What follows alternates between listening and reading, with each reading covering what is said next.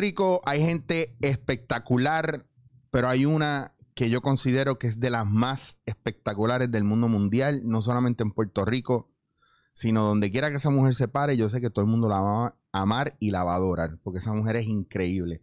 Y hoy ha sacado un ratito para mí dentro de la agenda ajetreada que tiene como yo, porque la pandemia no nos trajo necesariamente a todo el mundo descanso. A otra gente nos trajo mucho trabajo, gracias a Dios. Y hoy tengo con ustedes a una persona que yo siempre he querido traer para acá. Y cuando su compañero, co-host del programa en el que están, se entere, me va a fusilar, me va a sacar hasta de Instagram. Señores y señores, con ustedes, Gisette Cifredo. Me da tanta pena que no estés aquí para beberte un café y ahora que estoy usando leche de avena como loco. eh, pero nos tenemos que dar ese café. Eso va. Eso va. Sabes que eso es una deuda ahí pendiente. Eso va obligado. Gracias por esas palabras, mi amor. Somos espejos, somos espejos, somos espejos. Sí, full, full. Si yo no tengo nada bueno que decir de ti, pues, sería porque no tengo nada bueno que ver en mí. Así que esa es la que hay. Y siempre que hemos tenido una conversación, siempre ha sido buena. Siempre hemos estado eh, dispuestos el uno con el otro a hablar, a aconsejarnos, etcétera. Y me encanta poder hablar contigo, aún dadas las circunstancias, que estoy loco por repartir abrazos por todos lados. Dios mío, sí, yo voy a estar, le voy a hacer una lapa. Prepárese todo el mundo. Va a estar así engrinchada de la gente. Eh, déjame, déjame, dame un segundo porque tengo que dirigirme, señor José Santana. Eh, caballero, yo quiero que usted sepa que usted también debería venir a, este espacio. Eh, claro, no he coordinado con usted porque también lo he visto muy ajetreado y ocupado. Eh, y tengo que decirle que fue un cruce de Gisette y yo casi vernos. En verdad fue hablarnos por radio y hacer la convocatoria. Así que contigo va. Contigo va. Sí, sí. tú sabes que nosotros somos uno. Ay, que digo, para hablar no, pero, ah, pues, por ahí va. Ah, pues puedo dar por sentado que ya le estuvo aquí porque tú estuviste. Muchachos. no. Mira, Gisette, dentro de todo, eh, antes de empezar, estábamos hablando de que esta pandemia, de una manera u otra, uno piensa que nos iba a dejar descansar y a mí no me ha dejado descansar. ¿Por qué a ti no te ha dejado descansar? Tú sigues trabajando como loca. Gracias a Dios. Mira, yo creo que los que somos comunicadores y motivadores de profesión y vocación, pues lo mismo nos pasó y nos pasa ante emergencias, porque aquí hay una emergencia que requiere una, una comunicación continua, educación, que requiere fortalecer la inteligencia emocional, las emociones, porque cada vez que hay un impacto colectivo, a mí me parece que la emergencia no se traduce nada más a lo concreto y a lo físico, sino también a las emociones. Así que ha sido bien bonito porque el, llamado eh, eh, es práctico, o sea, no, quiero compararme con un doctor, pero el llamado que nosotros sentimos es el mismo. Así que gracias a Dios.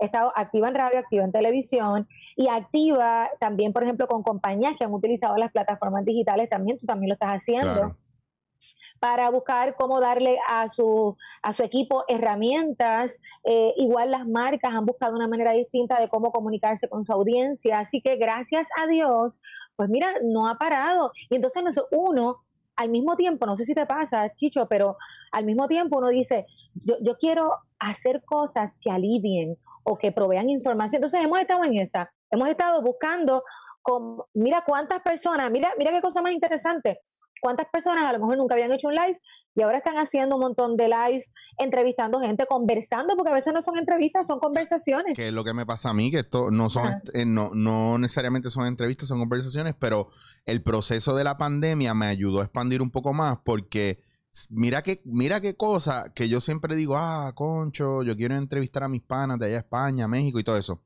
Y siempre he tenido los medios aquí, la plataforma, pero me parecía más emocionante en los viajes y en los viajes a entrevistar.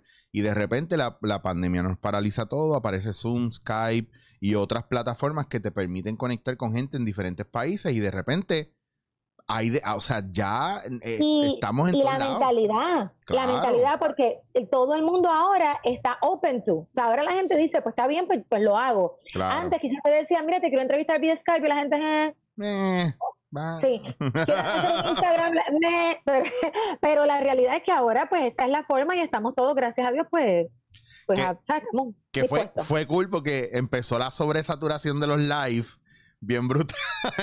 Bajó, volvió como a coger ahí, y ahora hay como que unos cuantos que se han mantenido y otros que van, Exacto. vienen. Como que cada uno ha podido regular eh, el, el mismo, la, ma- la misma manera en la que va a hablar con su audiencia y, va- y ha encontrado cómo hablar con su audiencia y Sí. cuál es su audiencia real. Que eso está ¿Cuál es su cool. medio? ¿Cuál es su audiencia? Claro. Está genial. Mira, hubo un momento donde los Instagram Live se caían o tú no los lograbas porque estaba todo, tú veías un montón de dos rueditas, dos rueditas, dos rueditas, en todo, o sea, todo el mundo estaba conectado con alguien. Bien Y brutal. amén por eso. Yo he visto en estos días gente que yo no veía hace tiempo de los medios y otros artistas que sigo de otros países que gracias al live eh, han podido volver a salir y, uno le ha visto la cara de nuevo porque uno dice, digo, ¿qué habrá pasado con fulano? Y de repente están haciendo un live por Instagram. Y yo digo, wow, qué nítido. Y entonces tienes, vuelves a conectar con ellos y, y asimismo lo que parecía que no se podía hacer usando las redes sociales, desde ver sketches completos en Saturday Night Live hechos como si fueran por Zoom. Eh, en estos días estaba viendo una serie que me gusta, se llama eh, una serie que me gusta mucho que se llama Community. Estaban haciendo un table read, que es cuando los actores cogen el libreto y, y tienen el, el director está narrando los caps y ellos están haciendo todas las escenas eh, leyendo el libreto. Y me pareció tan divertido y son cosas tan brutales que antes no pasaban y tú no eras parte de ese proceso y ahora sí.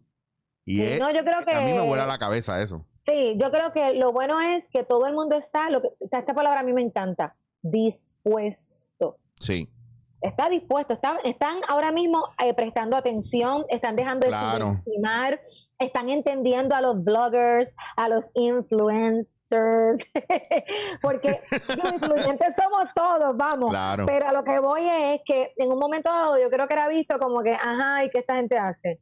O sea, y ahora Sí. y yo creo que lo están tomando con más respeto y más seriedad y qué bueno, o sea, Bueno, si le toca, le, no, le, por ejemplo, yo, yo en mi caso que yo soy un híbrido de old ways versus new ways, por- pues ya me ya- siento igual. Ajá. Claro, ent- entonces ya yo venía con lo de la plataforma y mientras todo el mundo estaba en el struggle de cómo lo hago, cómo lo hago, cómo lo hago, ya yo estaba en la marcha y me ha, me ha gustado también porque entonces los que estaban y ven que viene esa marejada de gente también a, a cubrir ese espacio, eh, les toca un factor bien importante, como me tocó a mí, el cómo yo puedo step up my game un poco más dentro de lo que ya se está haciendo.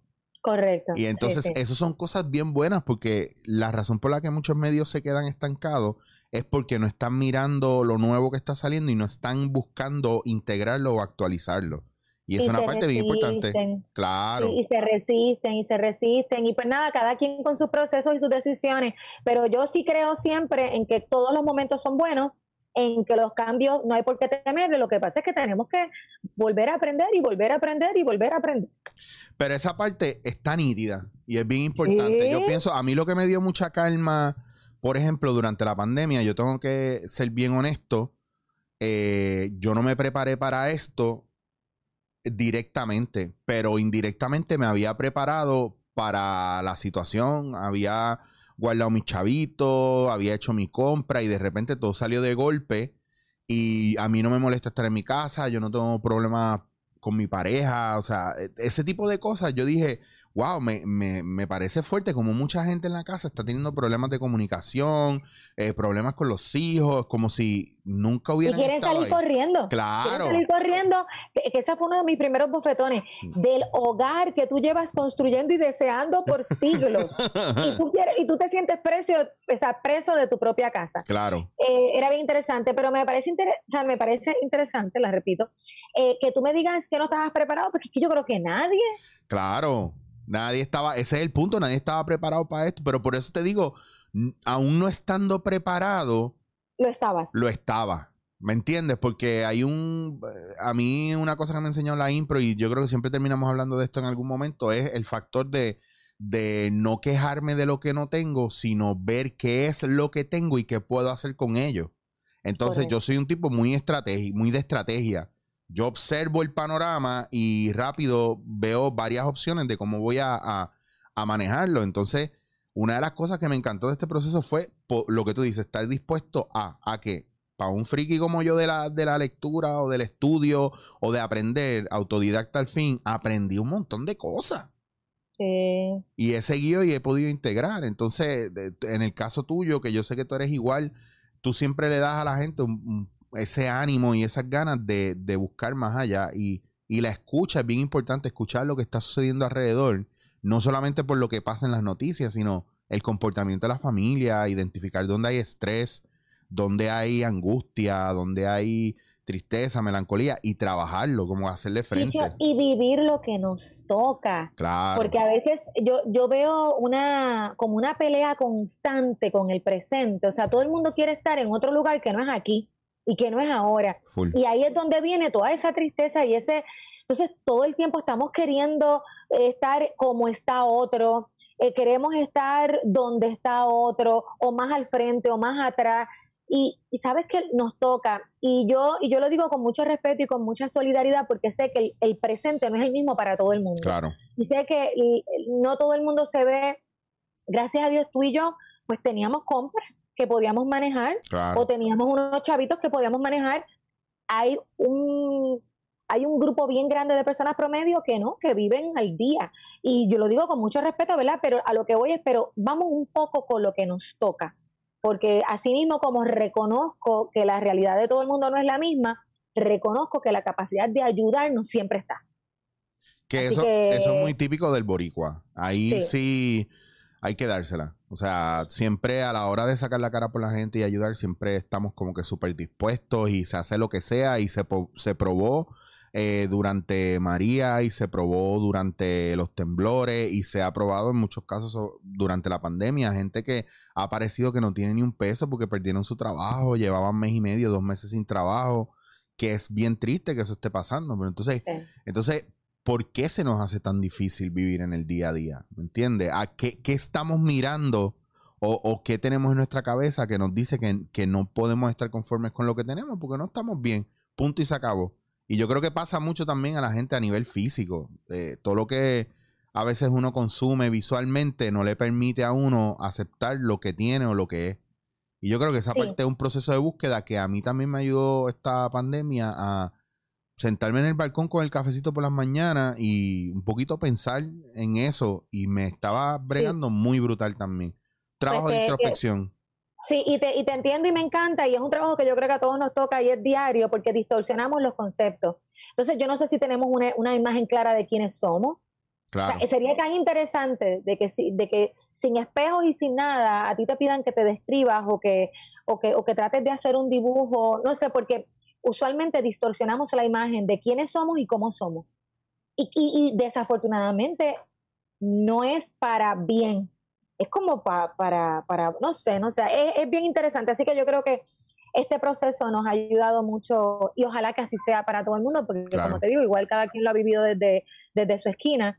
Pero sí, yo, yo creo que las pérdidas han sido lamentables, pero han habido muchas ganancias.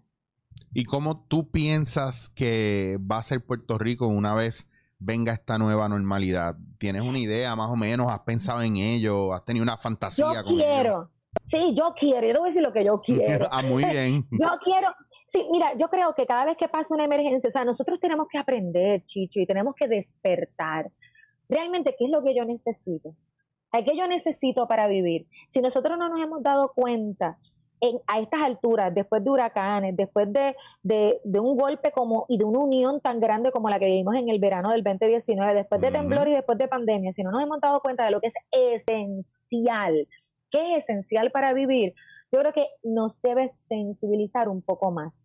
Y aquí, pues yo siempre cuando yo, por ejemplo, ofrezco mis charlas y mis talleres, yo le digo a, al- al- a quien me contrata, se lo digo cuando me contrata y le digo, tú estás preparado, esto es motivación, esto es empalagamiento, esto es cursilería, esto es romanticismo puro. Y yo y les pido que me den la oportunidad, no me crean. ¿Por qué? Porque vivimos en un mundo que, que, que, que, es, que eso, es, eso es una bobería Claro. pero nos damos cuenta cada vez que estamos en aprieto. Es más, cada vez que tú ves a una persona, y esto me, me, ¿sabes? me da mucha pena cada vez que vemos que estamos al borde de una enfermedad, al borde de perder a alguien, al límite. En las situaciones límite, ahí es que nos volvemos bien sensibles, románticos. No. Entonces tenemos que vivir con esa sensibilidad, esa conciencia todo el tiempo. que yo espero? Yo espero un mundo más consciente. Pues un mira, mundo más consciente y un mundo más conectado, porque Claro. pensábamos que lo que pasaba en China no me afectaba a mí. Sí, bueno, ahí hay un factor y una cosa que yo que yo En China fue que yo sigo diciendo China. Sí, no. no, yo me acuerdo cuando eso empezó que dijeron que eso no venía para acá porque eso estaba en China y mira cómo llegó. Como el, el mundo está metido en un, bol- en un bolsillo. O sea, esto es chiquito, chiquito. Aquí puede pasar cualquier cosa. Y, y mira, mira cómo fue la cadena que nos afectó a todos al final. Aunque no tuviera dado coronavirus, eh, la gente cerró. Todo el mundo se tuvo que encerrar, los negocios no pudieron abrir, no pudieron pagar pauta y de repente los canales, los programas, o sea, todo el mundo se está yendo a pique porque a la larga ese tsunami te va a llegar. es Entonces, en pensar, pensar que no me afecta, que no me afecta eh, las medidas que toma el gobierno, que eso no me va a afectar a mí en ninguna manera, es que si le afecta a los demás, la ola te va a llegar en algún momento. O temprano. Es, hay hay Claro. algo, un concepto que a mí me parece bien interesante cuando empezaron todo el mundo a hablar de la codependencia y de lo poco saludable. empeza- empezaron a hacer una distinción sobre la interdependencia. Nosotros no somos Mm. codependientes, pero somos interdependientes y nos afectamos. Claro. O sea, y, y- y yo, siendo madre de una niña de seis años, lo veo porque yo digo, por ejemplo, voy a un parque a jugar y yo digo, veo la crianza, por ejemplo, que cada quien se la da a su hijo como, como es, pero ves a lo mejor una conducta violenta Claro. o una conducta este, insensible hacia otro ser humano y tú dices, contra, yo estoy tratando de, de- de desarrollar una personita o de por lo menos darle unas herramientas a una personita para hacerle un ser humano compasivo, empático, solidario, que sea una buena persona. Y tú dices, y viene, sea, puede venir en cualquier momento una persona que yo ni conozco, pero estamos conectados y puede lastimar a mi niña, Dios me la cuide siempre. O sea, que a lo que voy es que uno pensaría que no, pero la realidad es que sí, que estamos bien, bien conectados. Oye, te voy a dar un ejemplo tan, tan cercano como el hecho de que eh, yo tengo una amiga que en estos días estaba hablando con ella y el nene juega mucho Fortnite en obviamente en internet con los amiguitos y qué sé yo y ella y ella yo la conozco y doy fe de que cuida a su cría pero yo creo que es de las mejores madres que yo conozco esa mujer y los tiene bien educados, pero son nenes chiquitos. Y me dijo que un día cogió al nene hablando malo como nunca en la vida, pero malo, malo, malo, insultando gente mientras jugaba Fortnite, porque tiene un amigo, ¿verdad? Que en la casa son así de violentos. Y y entonces. eso, y eso es, y y- ella no se puede sentir no, culpable. claro, O claro. sea, es, es complicado. Porque tú puedes, tú, tú vas a, tú, mi- mira, sabes es que al final, a la larga, es como mi mamá me enseñó a ser un caballero y a hacer muchas cosas de caballero y cuando me hice adulto y me fui a vivir a Sagrado y me fui a vivir solo, esas cosas de caballero me metieron en problemas con, con nenas que eran feministas o que no entendían ese viaje. Por ejemplo, yo le envié flores a una muchacha a un sitio donde trabaja y me llamó peleándome que eso era una, que yo lo que estaba haciendo era imponiéndome y marcando territorio para que la gente viera que, que yo estaba detrás de ella. Para que tú veas cómo son las cosas y a lo mejor a lo mejor no es el problema no es el caballer, eh, la caballerosidad, el No, problema no a lo lo mejor es, no lo es. No ¿Me lo entiendes es. lo que te digo? Otra yo yo No estuve dejes de hacerlo, no dejes de hacerlo. yo estuve casado con una mujer eh, con la cual cuando íbamos caminando por la acera yo iba ¿Estuviste casado? yo estuve casado. ¿Tú no sabes que yo estuve casado con una Yo española? no sabía. Con una española, tío. Ustedes no saben mucho de mí. Pero aquí o allá. aquí o allá. No, estuvimos, nosotros vivíamos en Nueva York y yo estaba back and forth, Barcelona, Nueva York. No aunque ella y yo vivíamos en Nueva York, pero yo traba- trabajaba mucho también en Barcelona. Y ella al final se quedó en Nueva York. Ok, discúlpame, te interrumpí con la impresión, pero iba a decir algo de la acera, de cuando se- tuve caminaba. seis años casado, by the way. Después te cuento los chismes. Después te cuento los fue- chismes. mira, Pero fue bien joven. mira, mira, después te cuento. ¡Ay!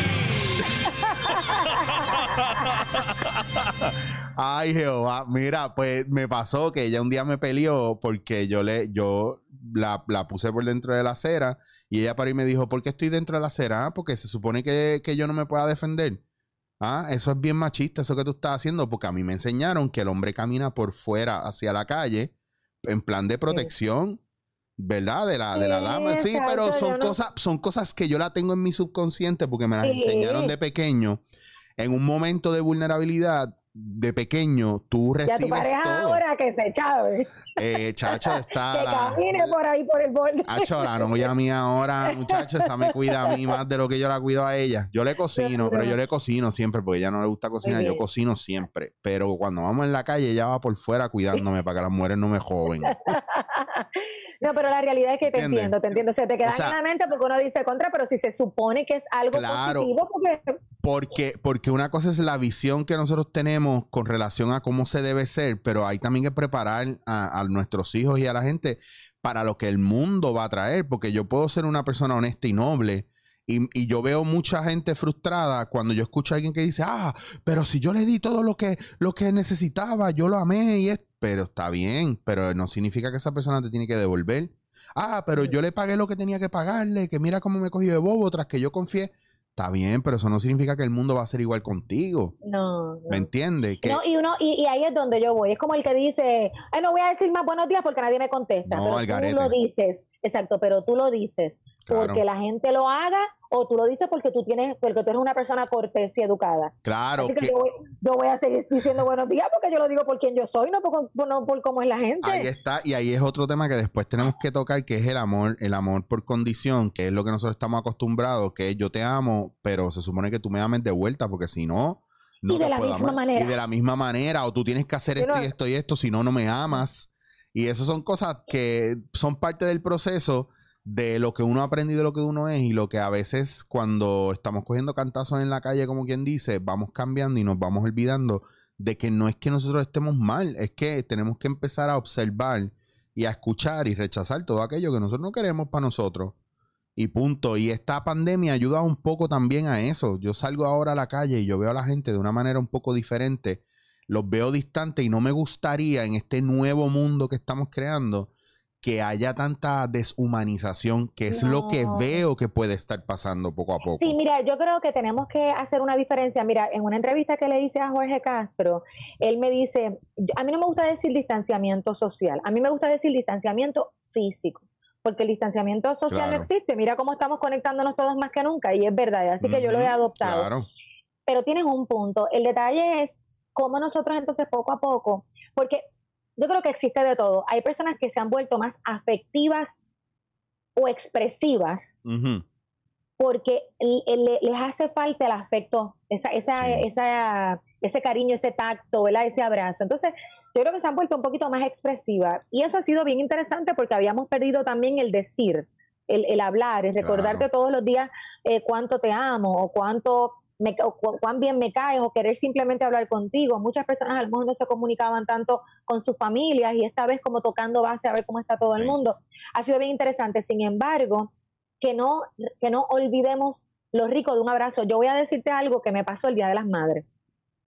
El Día de las Madres, mi hija no había salido, este, mi mamá tampoco ha salido, así que yo decidí darle la sorpresa a mi mamá, llevé a mi hija bien sea, tomando la- Sí, las claro. debidas precauciones, y la llevé hasta la casa de mi mamá.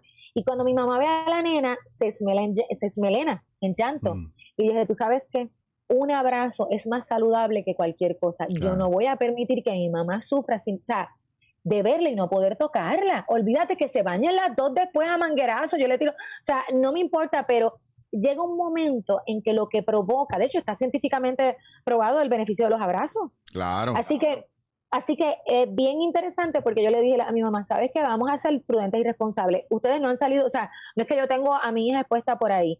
Vamos a tomar las debidas medidas de higiene, pero abrácense. Abrácense porque en este momento ese abrazo puede ser más sanador que cualquier otra cosa. Eh, obviamente estamos hablando de mi hija y mi madre, o sea, ¿verdad? Yo no creo que cada quien debe tomar la decisión de Sí, pero también, también la gente, la gente tiene que entender que aquí nadie sabe a, cien- a ciencia cierta lo que hay, porque está cambiando constantemente el patrón de lo que hace o no hace el coronavirus, o qué provoca o qué no provoca, qué ayuda, qué no ayuda. Nosotros estamos dando palos a ciegas. Aquí se está enfermando gente y en muchos países se enferma gente que tú dices, pero ¿cómo se enfermó? Entonces nosotros realmente no estamos conociendo esto y no sabemos qué es lo que hay. Yo pienso que la gente tiene que bajarle dos, número uno, porque veo muchos errores en la calle desde ponerse los guantes desde por la mañana hasta por la noche. So, es el primer error que ya está probado que está el garete. So, Sí, por eso es que cuando la gente me dice, no, no, ya yo estoy tomando mis medidas de precaución, y, y eso es lo que yo creo que hay que hacer. claro, y estoy mucho más consciente porque yo salgo de mi casa con mi mascarilla y todo y tengo mi hand sanitizer en mano y llego a casa, me quito la ropa, va para la lavadora, los zapatos se quedan afuera y yo voy directo a la ducha y nadie me hable hasta que yo no salga de la ducha. Y, Exacto. y esas son las medidas que estamos tomando porque porque no sabemos cómo más defendernos de esto. Y tú sabes algo, pues tú sabes que hay un video por ahí regándose, Chicho, déjame ver si te lo puedo compartir. Por Ahora mismo se me va a escapar el nombre. Víctor, déjame ver si Víctor me Ah, coño, dale saludo a Víctor. se me va a escapar el nombre de la persona que lo hizo y tú lo tienes que conocer, es que tú lo tienes que conocer, tú tienes- soy mala con los nombres. Nada, el, ¿quién fue el del video que habla de que el- la solución de cómo manejar un virus? Bill Maher. Ah, Bill Maher, sí, yo vi el video de Él, Bill él Maher. hace muchos documentales. Sí. Ajá, yo honestamente, él tiene, él tiene varios bastante interesantes. Honestamente, quiero ser responsable, no lo he visto completo, pero me, el argumento inicial de ese Ese es video el que me le está sentado genial. en el patio de la casa. Y él dice, es que no nos podemos esconder, esta Eh, no es la forma sí. de cómo combatir Sí, un virus. claro. La forma de combatir un virus es fortaleciendo el sistema inmunológico. Incluso es exponiéndonos y la gente que no sabe, las vacunas no son otra cosa que el mismo virus en el sistema para que el sistema pueda empezar a trabajarlo. Lo que pasa es que es en una dosis menos eh, agresiva. Nociva. Exacto, para que el, el mismo sistema ya lo reconozca y empiece a deshacerse de él y a crear los anticuerpos para eso. Si usted no sabía eso, eso es lo básico que usted tiene que saber cuando usted se pone una vacuna, ya Y está. por eso es que hay tantas controversias con relación a las vacunas y todo el rollo. Por eso es que cuando su- usted no deja que sus hijos vayan al patio a comerse la tierra del piso y a meterse los gusanos a la boca, usted no está dejando que ellos hagan sus anticuerpos naturales. te, te escuchaste tan, tan, tan, tan, pero tan viejito. Yo soy una, el que me conoce sabe que yo soy una abuela. Aquí vienen dos a comer y yo hago comida para 20. y siempre le ofrezco café a todo el mundo. Me encanta. Qué cool. Te escuchaste, abuelito, abuelito. Me encantó. Mira, Déjalo. mira, Giselle, yo tengo que decirte, mira, honestamente, nosotros tenemos que empezar a hacer estos juntes más a menudo. Porque eh, lo- yo le estaba explicando a, unas amistades que dándote en la cara no es una cosa que, que tú vas a escuchar y tú vas a, wow, descubrí lo que, lo que eran las partículas subatómicas dentro. de-". No, no, no se trata de eso. Se trata de conocer a la gente y esos point of views que a veces uno tiene. Yo no, yo no tengo muchas conversaciones con mucha gente profunda e inteligente porque yo trabajo en un medio bastante superficial. Y este espacio para mí es eso, es, es profundizar un poco más, tomando en cuenta que después mucha gente lo va a ver, a algunos le va a gustar, a otros no le va a gustar, pero eso no es el propósito. El propósito que pase esto que está pasando entre tú y yo. Que muchas veces no nos pasa porque tú estás pillado trabajando, yo estoy pillado trabajando, todo el mundo está pillado trabajando. Eso es verdad. Y en otras... Y sí- son conversaciones ricas, son conversaciones. Claro. Eh, eh, esto para mí, yo, yo di recientemente di un bofetón sobre el descanso, un bofetón de cariño. Y esto para mí es eso. Es Claro. como dejar que, es como, o sea, es, es lindo, es lindo, porque uno, no- uno está en presente. Sí, y uno tiene que... A- yo estoy aquí. Claro, y uno tiene que aprender a, a groundear y anclarse y entender que si estás en el futuro, eh, eh, provoca, te provoca ansiedad. Si está en el pasado, va, te va a provocar mucha melancolía y nostalgia. Pero si estás en el presente, viviendo el aquí y el ahora, estás más despierto y más abierto a lo que a mí me gusta decir, en vez de pensar que tengo que vivir mis días como si fueran los últimos. Yo pienso que yo tengo que vivir mis días como si fueran los primeros donde todo es un regalo, donde todo es una oportunidad, donde todo es nuevo, todo me sorprende. Y eso a mí me ayuda a que mis días no sean aburridos. Yo quiero retos también. Y a veces tengo unos retos brutales y otras veces no, tan normales, pero, pero cada vez me lo vivo mejor y me lo paso mejor. Y eso yo creo que es la mejor medicina en momentos de, de crisis como son estos, definitivamente. ¿Tienes algún consejo para la gente antes de dejarte ir a tus compromisos? Un- algo... Suelto y dejo ir. Bueno, pues además que escuchen este podcast y todo, todo lo, ¿cuántos episodios llevas ya? ¿Cuántos Yo llevo un montón, lo que pasa es que llevo varias temporadas. Yo llevo como cinco temporadas. Qué rico. Pero llevo. Pues además- de- esta es la más que me gusta porque esto ya ha sido más independiente, más yo con la gente, más directo. Y me encanta, de verdad que la paso súper bien. Mira, pues yo creo que más que, además de que escuchen eso, de que busquen mis bofetones de cariño, tengo un canal de YouTube, dice Chifredo, es. Pero, eh, además de eso. Ploguealo, mira, ploguealo. Exacto, eh, lo, voy a compartir, pero mira, yo, yo creo que tenemos que tenemos que soltar, Chicho, tenemos que simplificar un poquito la, la el, el, el, asunto y en, yo creo que estamos estamos todo el tiempo tan en un mundo tan material y tan concreto y tan industrial, donde hay que producir, hay que hacer, hay que tener, que se nos olvida que estamos vivos, que estamos vivos y que y que sabes que tenemos tanto miedo de una enfermedad y todos nacimos con una condición que se llama vida que tiene fecha de caducidad. Claro. Entonces, la realidad es que vamos a vivir, la gente la gente a veces pasan los días y están automáticos. Y si tú me preguntas a mí, dices, ¿qué es lo que a ti te mueve? ¿Por qué tú haces lo que haces? Porque tú eres una optimista compulsiva, porque tú eres una motivadora, porque yo siento y yo, porque yo me cansé de la gente aborrecida, porque yo me cansé de que la gente encontrara normal que la gente estuviera apestada. Y a mí me extrañaba mucho que la gente me mirara raro, porque simplemente o yo me estoy riendo, o porque me, o que me puedo ver aniñada, como si eso fuese irreal. Yo no era real. Mira qué vaina. Real es el que maldice todos los días. Ese es real. a mí me pasa. Pero, a mí me pasa. Pero sabes que, mira, no, todo está pasando a la vez. Problemas y bendiciones. Así que el detalle es cómo yo decido manejar los problemas, porque cuando me toca encocorarme, me encocoro, cuando me toca indignarme, lo hago, cuando me toca ponerme triste, lo hago. Sin embargo, creo que se nos olvida que estamos vivos, que aquí, aquí estamos jugando un juego, aprendiendo a estar en, en un espacio que no sabemos finalmente hacia dónde va. O sea, que yo lo que creo es que, que ojalá de todo esto y siempre eh, aprendemos a aprendemos, aprendamos a mirarnos más allá de los ojos. Claro.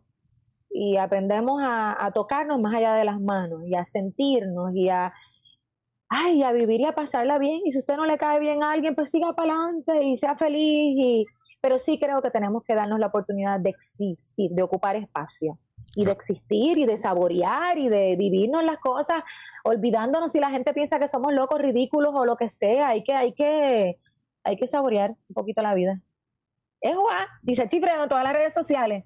Yo no voy a no voy a hacer ningún tipo de comentario o argumento, porque ella dijo todo. Y, y los que escuchan este podcast saben que yo digo mucho lo que tú estás diciendo ahí hay que arriesgarse, hay que lanzarse, hay que probar y hay que vivir. Y yo lo dije una vez, yo no quiero nunca eh, que cuando me pregunten, qué sé yo, mis nietos, mis sobrinos o alguien me pregunte eh, sobre algo que pasó en, mi juventud, que yo diga, para mí sería un fallo si yo digo, no sé, es que yo no me atreví a probarlo. El miedo nos puede llevar. no sé. Claro, a mí, a mí me, más que el virus y la pandemia, a mí me asusta más el miedo de la gente y qué el miedo puede provocar en ellos. Entonces, yo sé lo que el miedo puede provocar en una persona y no me gustaría verlo. Lo que pasa es que la muerte tiene unas características. Es estático, es, es, es, o sea, la muerte es quieta, es, entonces hay personas que están aquí ahora mismo, pero ya están sufriendo como si estuviesen enfermos. O sea, entonces vamos a vivir con la juve. Bello. Bello, me encanta. Por favor, pro, bloguea tus redes sociales para las tres personas que nos están escuchando.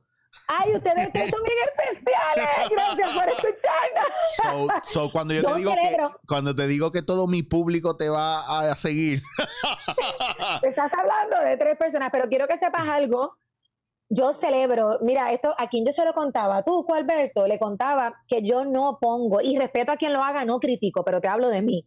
Yo no pongo, ay, llegué a tantos, no me gusta, mm. porque para mí una persona es importante, ya. Pues si tú yo celebro uno, ya. Yo hice un, post sobre eso, celebrando los 10 mil, por eso, porque cuando la gente entró a ver el video, yo explicaba por qué esos 10 mil para mí eran tan importantes y por qué para la gente me escribió, ah, que que ñemo y que, digo, me dijeron otras cosas atroces, que mi celebrando 10 mil, fulano tiene 250 mil y Fusutano tiene un millón. Y yo digo, es que esto no es una competencia, mi amor. Yo estoy celebrando esos 10 mil porque no le estoy pidiendo a nadie que promocione mi podcast y la gente que viene es gente que ha venido orgánicamente a buscar algo diferente y, se han quedado. Y porque una persona que quiera coincidir contigo diablo, gracias un millón, porque tú tienes un millón de posibilidades. Así que si por alguna razón quieres coincidir, pues mira, con mucho gusto. Estoy Gisette Cifrado, mi mamá fue bien inteligente, me puso un nombre que se escribe muy raro, así que siempre tengo el username disponible. en todas tus redes sociales. Gisette Cifredo. Y-I-Z-E-W-T-E, Cifredo con C sin la G que le ponen al nombre, no es Cifredo, es Mm. Cifredo. Y estoy en Twitter, en, en Facebook, que son las más que uso, perdóname, Facebook e Instagram, que son las más que uso. Estoy en YouTube haciendo cositas bien chéveres y ya mismo te voy a molestar para un nuevo concepto que estoy trabajando, que se llama Consejos que nadie pidió. me encanta porque no se me ocurrió eso antes. ¡Ah! Vamos, ya, ya te voy a hablar porque tiene que ver con el asunto de la impro, que también Bello. lo quiero para mi vida personal, que ya también te hablaré de eso. Bello, me encanta. Así que gracias a un millón, Gisette, de verdad. Gracias por tu tiempo. eh, pero sobre todo, gracias por siempre estar dispuesta, que eso es clave. Y tú lo has dicho Gracias, desde que comenzamos. Así que gracias, Gracias. mil. Y ustedes pueden seguir viéndonos y escuchándonos eh, por chichowasier.com y todas las plataformas de podcast. Aquí lo consiguen. Me consiguen en Instagram, Twitter, Chicho Wasier, ¿ok? No me busquen en otro sitio, pues eso ya te hace un stalker. Giselle, nuevamente gracias. Esto fue dándote en la cara. Esto es Dándote en la cara.